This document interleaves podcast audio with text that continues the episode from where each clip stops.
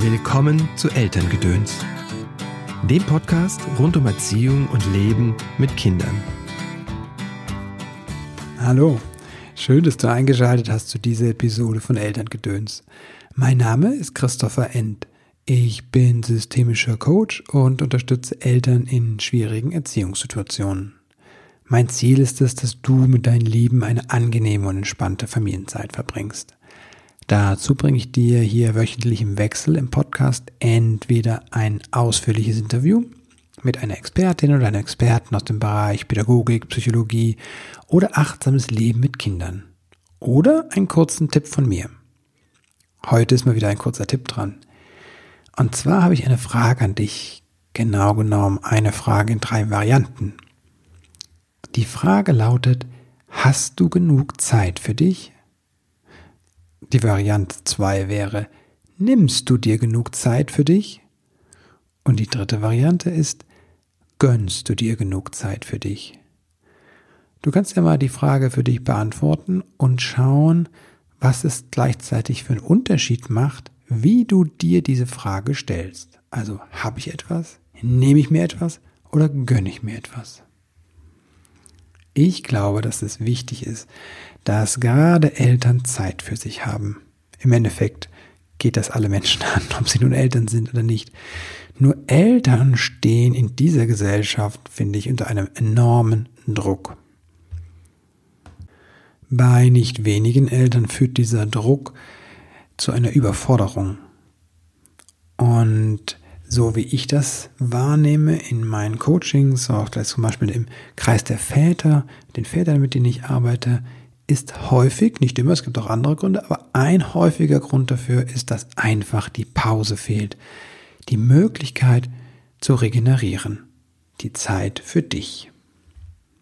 Und es gibt natürlich eine Zeit, natürlich sage ich, es gibt eine Zeit meines Erachtens, wo wirklich wenig Zeit ist für mich als Elternteil. Na, das ist unmittelbar nach der Geburt, dieses erste Jahr, diese ersten ein, zwei Jahre, das kann sehr, sehr fordernd sein und ist für viele Eltern auch fordernd. Oder die Zeit, wenn ich aus der Elternzeit zurückgehe in den Job, in den Beruf und dann Beruf und Familie irgendwie unter einen Hut bekommen soll.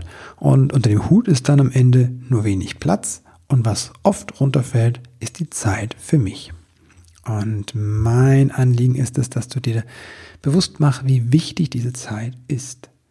Je mehr wir uns damit beschäftigen und Informationen sammeln oder lesen und aufnehmen, wie wichtig diese frühen Kindheitserfahrungen für Kinder sind und wie wichtig Bindung für die Entwicklung ist, desto mehr Druck macht das bei manchen Eltern. Darüber habe ich schon in der vorletzten Folge, glaube ich, gesprochen, als es um Fehlermachen ging.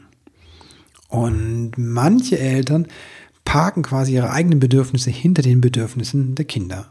Das ist, wie gesagt, in einer bestimmten Zeitspanne geht das gar nicht anders vielleicht. Aber das kann nicht das Ziel sein, dass wir das die ganze Zeit machen. Unsere Bedürfnisse sind genauso wichtig wie die der Kinder. Und zwar, jetzt will ich nicht dieses Beispiel von den, ähm, von den Sauerstoffmasken im Flugzeug bemühen, ich will ein anderes Beispiel bemühen, wieso diese Pause so wichtig ist. Ne? Das Herz zum Beispiel der Muskel, der uns versorgt mit Leben, mit Energie, der ähm, hat nämlich zum einen hat er diesen, diesen Wechsel aus äh, Kontraktion und Erschlaffen und wenn er erschlafft, dann füllt er sich in dieser Pause füllt er sich automatisch wieder mit Blut. Das ist die eine, der eine Teil der Metapher, den ich sehr wertvoll finde, die Bedeutung der Pause.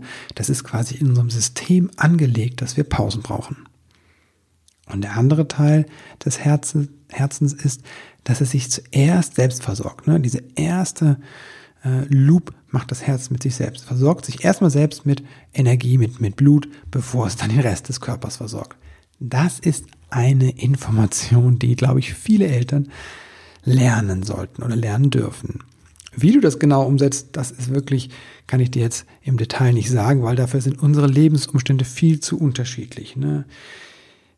Ich würde nur schauen, was tut mir denn gut? Wenn ich weiß, dass mir Yoga gut tut, dann versuche ich Yoga in meinen Alltag einzubauen oder mehr einzubauen. Ich kenne allerdings auch Eltern, die sagen, ja, das mache ich dann, wenn ich wieder Zeit dazu habe, weil Yoga-Kurs und so. Das ist ein bisschen Bullshit, ganz ehrlich. Ich, für mir tut zum Beispiel Qigong gut. Du glaubst doch nicht ernsthaft, dass ich jeden Tag eine halbe Stunde oder dreiviertel Stunde Qigong mache. Nein, ganz oft mache ich nur zehn Minuten, weil ich dann doch zu lange im Bett gelegen habe oder sagen wir länger im Bett gelegen habe. Oder weil ich danach noch eine Tasse Kaffee mit meiner Frau trinke oder weil ich irgendwas mit den Kindern machen muss oder möchte. Es geht also mir darum, dass es eine Regelmäßigkeit hat, ne, dass ich weiß, das hilft mir ganz deutlich zu sagen, okay, ich mache jeden Morgen Qigong und wenn es nur diese zehn Minuten sind. Es gibt Meditationsformen, die sind eine Stunde, die lieb ich. Ich habe die ganz selten, dass ich die in meinem Alltag integrieren kann. Deswegen ist der erste Schritt meines Erachtens dir klar zu machen, wie wichtig diese Zeit für dich ist. Das ist eine Pause, in der du aufatmen kannst, in der du dich füllen kannst. Zweitens zu schauen, was denn genau das ist, was dich aufatmen lässt. Bei mir ist das Qigong und Gartenarbeit. Bei anderen Leuten ist das Yoga, bei dem nächsten Fußballspiel gucken und so weiter und so fort. Da musst du selbst hinschauen, was denn für dich funktioniert. Und dann der dritte Schritt wäre meines Erachtens zu gucken, dass ich das regelmäßig in meinen Alltag einbaue. Wenn es nicht jeden Tag geht oder jede, keine Ahnung, jede Stunde mal kurz die Augen schließen, dann guck, dass du es wöchentlich drin hast. Und fang an mit kleinen Schritten. Dieses, ich fange jetzt an zu laufen und laufe jeden Tag anderthalb Stunden, sind so unrealistische Ziele für die meisten Menschen. Das kriegen die überhaupt nicht integriert und umgebaut. Transformation fängt für mich mit ganz kleinen Schritten an. Und irgendwann kommt dann ein großer Schritt. Das war's jetzt von mir. Meine weisen Worte für heute zum Start der Woche. Bevor ich dir jetzt alles Gute wünsche, noch den kurzen Hinweis auf den Kreis der Väter, der im September startet. Wenn du aus Köln kommst oder Umgebung, bist du herzlich eingeladen, hier vorbeizuschauen oder das mal anzuschauen. Wir starten mit dem Kreis am 5. September. Das ist ein geschlossener Zyklus über sechs sechs Abende, geht ein halbes Jahr lang und äh, ja, wir sind schon gespannt, wer diesmal an Vätern zu uns kommt. Genau, und es gibt in Kassel gibt es äh, bald auch einen Kreis der Väter. Mehr dazu erfährst du bald hier im Podcast und auf der Webseite. Ich wünsche dir jetzt einen wundervollen Start in diese Woche. Alles Gute und Liebe. Bis bald.